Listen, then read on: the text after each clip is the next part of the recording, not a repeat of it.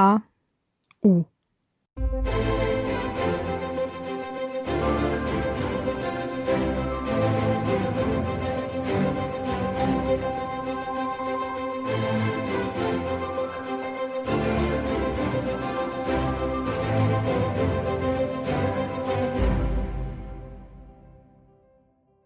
Als sie ihr Abi machten, hinterließen sie ein Tau am Fenster des Lehrerzimmers in roter, gelber und blauer Sprayfarbe.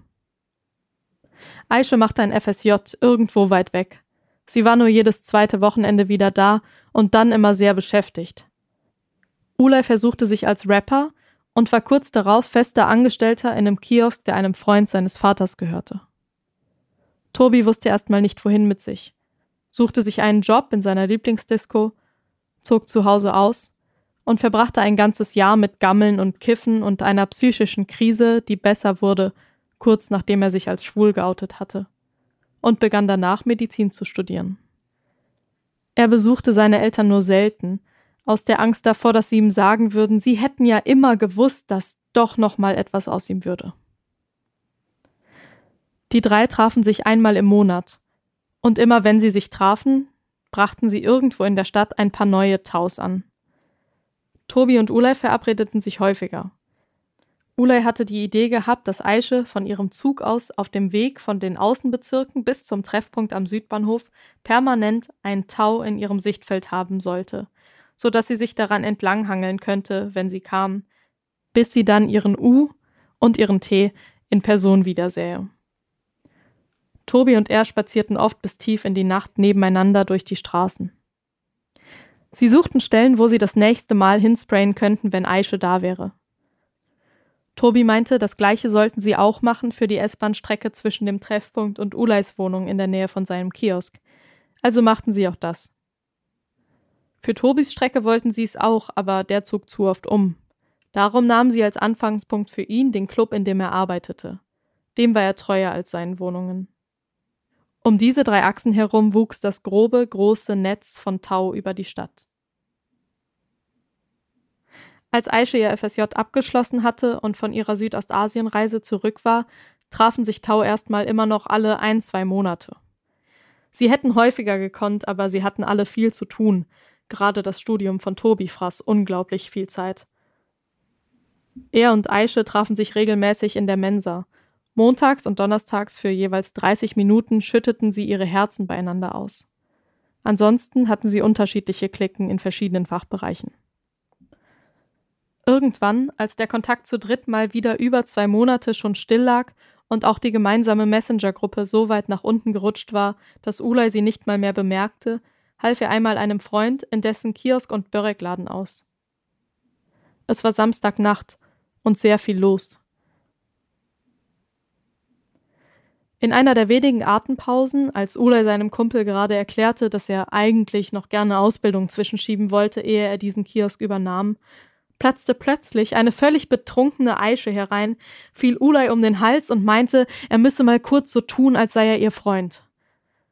Ulays Kumpel, der diese Szene bisher nur aus seinen Tagträumen kannte, gab Ulay augenblicklich für den Rest des Abends frei, warf die beiden mit einer Handvoll kleiner Klopfer auf die Straße raus, und verbrachte eine lange und anstrengende Soloschicht hinter der Theke, während der er sich aber wie ein Engel vorkam. Oder zumindest wie ein Heiliger. Oder zumindest wie ein richtig korrekter Bro. Aische und Ulay traten auf die Straße, taten so, als ob sie rumknutschen würden und verscheuchten damit den Typen, der hinter Aische her gewesen war. Danach fand Aische aber die Gruppe, mit der sie eigentlich unterwegs gewesen war, nicht mehr wieder auch als sie bis zur Ecke gingen und sich zusammen umschauten nicht. Aische sagte Ulay, dass er das jetzt bitte nicht ernst nehmen sollte. Ulay verstand nicht was. Aische meinte, das mit dem Knutschen und so. Ulay sagte natürlich nicht, er wolle sie doch gar nicht knutschen. Das hörte Aische dann auch nicht so gern. Sie schlug vor, Ulay sollte einen von den vorbeigehenden Typen benennen und den würde sie dann klar machen. Das würde nämlich gehen. Das sei so fucking einfach. Ulay meinte, wenn das so einfach sei, solle sie doch mal für ihn eine Frau raussuchen. Vielleicht wäre das nicht so einfach, aber er hätte ja eine 1A-Pivot dabei. Pivot, weiblicher Wingman. Aisha sagte, eigentlich müsse sie ins Bett. Ulay sagte Tschüss. Die beiden gingen tanzen. Es war verdammt eng, sie stießen aber öfter mit dem Rücken an irgendwelche Fremden als aneinander. Die beiden tranken Cocktails und redeten ausführlich über die anderen Leute, die in der Bar saßen, dachten sich ihre Lebensgeschichten aus und bewerteten ihre Sexiness.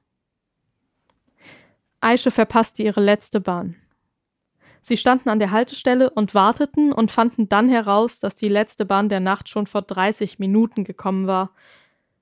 Aische sagte, sie hätte schwören können, dass die allerletzte erst jetzt kommen würde. Darum hätte sie auch nicht nochmal gecheckt.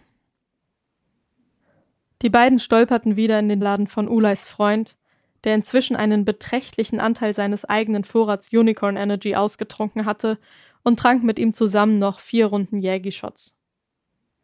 Danach bat er Ulay mal eben den Pfandkasten nach hinten zu bringen. Die beiden gingen an der Theke vorbei und hinten durch ins Lager und unter den grünstichigen Leuchtstoffröhren dort fickten sie, zwischen dem Stapel Bierkästen und der unverputzten Betonwand. Danach ging sie an Ulays Kumpel vorbei wieder raus. Ulay fing dessen Blick nicht ab. Er nickte ihm zu, aber das Grinsen erwiderte er nicht. Sie spazierten durch die Straßen, redeten über die alte Zeit, alles Mögliche. Leute, die sie damals gekannt hatten, wo sie als nächstes lang gehen wollten. Und irgendwann gingen sie dann nur noch. Sie gingen nicht, weil sie so gerne gingen, sondern weil jede Straße, in der sie stehen blieben, auf ihre Weise ungemütlich war. Irgendwann kamen sie auf dem begrünten Mittelstreifen einer Hauptverkehrsachse an und ließen sich vor einem Baum dort auf die strohige Wiese nieder. Es wurde hell. Vorne hielt ein Kampslaster und belieferte die Bäckerei mit Nussstriezeln, Brezeln, Schokocroissants, Donuts. In der Entfernung, an der Wand einer Unterführung, war ein farbiger Fleck erkennbar, von dem sie beide wussten, es war ein Tau, Sie warfen sich einen Blick zu. Darin waren sie gut. Sie beiden und Tobi gehörten zu den Meistern der fast schon telepathischen Kommunikation über zugeworfene Blicke. Ulays Blick übermittelte den Entwurf eines Vertrags, den er bereits unterschrieben hatte und der noch auf Aisches blickliche Zustimmung wartete. Der Vertragstext lautete Na endlich. Auf halbem Weg zwischen ihren und seinen Augen stieß er gegen einen anderen den Aische vorbereitet hatte, während sie beide zu den Bäckereilieferanten geschaut hatten. Aisches Entwurf hieß Scheiße. Das wäre besser nicht passiert. Er war von Aische unterschrieben und wartete auf Zustimmung von Ulay. Ihre Blicke stießen aufeinander und fielen zwischen ihnen auf das Gras. Sie schauten beide wieder nach vorne. Jemand stahl ein Nussstriezel vom Rollwagen des Bäckereilieferanten. Der sah das und ließ die Person laufen. Aische sagte, Tobi steht auf dich. Immer noch. Ulay sagte, nicht mein Problem.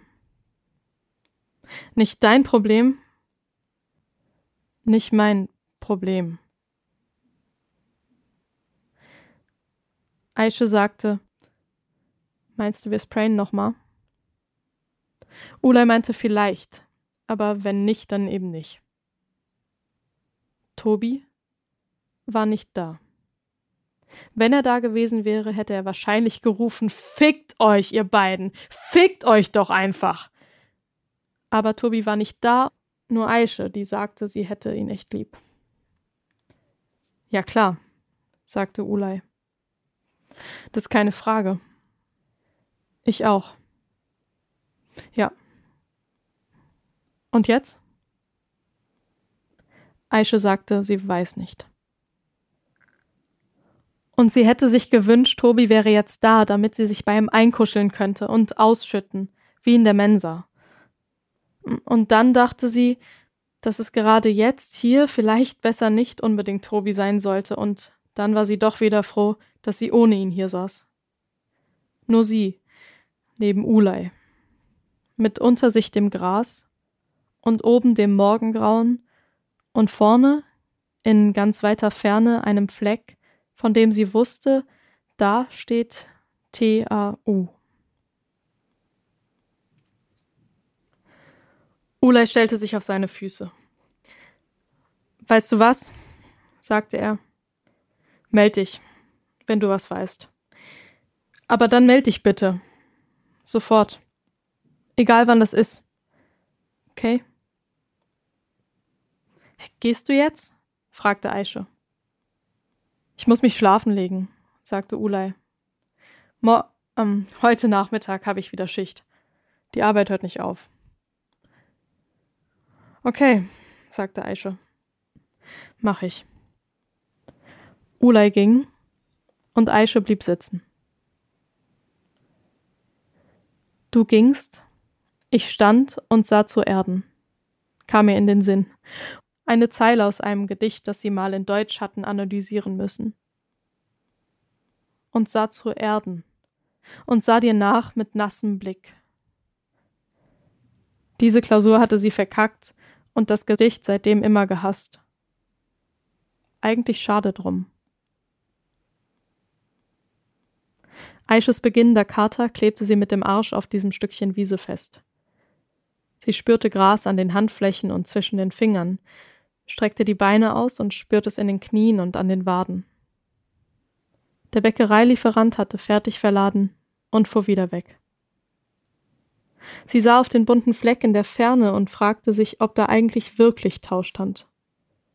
Sie erinnerte sich an die Unterführung und daran, wie sie es gemalt hatten, aber sie hatte diese Erinnerung schon ewig nicht mehr angefasst und war auch diesen Weg da vorne schon ewig nicht mehr gegangen. Vielleicht hat es schon lange jemand anderes übersprüht. Oder jemand hat es überklebt mit Plakaten für irgendwelche aktuellen Konzerte. Für irgendwelche aktuellen Konzerte. Für irgendwas Aktuelles. Sie wollte Ulay nicht schreiben. Für einen letzten Blick, um der alten Zeiten willen, holte sie doch noch ihr Handy raus, hing's an die Powerbank, fuhr es hoch und tippte ein Okay, hätten wir das. Aber. Nach aber wusste sie erstmal nicht, was sie schreiben sollte. Sie schickte das erstmal so ab. Drei Sekunden später hatte Ulay die Nachricht gesehen und geantwortet. Okay. Aische starrte auf die zwei kleinen Buchstaben, und Ulays Blick kam aus ihnen heraus. Sie verstand. Er hatte auch verstanden, und sie wusste jetzt, dass er auch verstanden hatte. Sie überlegte, ob sie ihm noch etwas schicken sollte. Ich hab dich lieb, Sticker oder hab dich gern oder ein Herzchen oder drück dich. Entschied sich dann aber dagegen und ließ Ulays Antwort so stehen. Es gab nur eine Sache, die sie Ulay wirklich hätte senden wollen. Und das ging nicht über Handy. Ein langer, stummer Blick und ein kaum merkliches Nicken. Am nächsten Tag erzählte Tobi, dass Ulay sich gemeldet hätte, um mal ein Bier trinken zu gehen. Sie tranken zwar kein Bier, sondern Limo, aber sie trafen sich. Danach rutschte die Messenger-Gruppe unaufhaltsam weiter nach unten aber es war okay.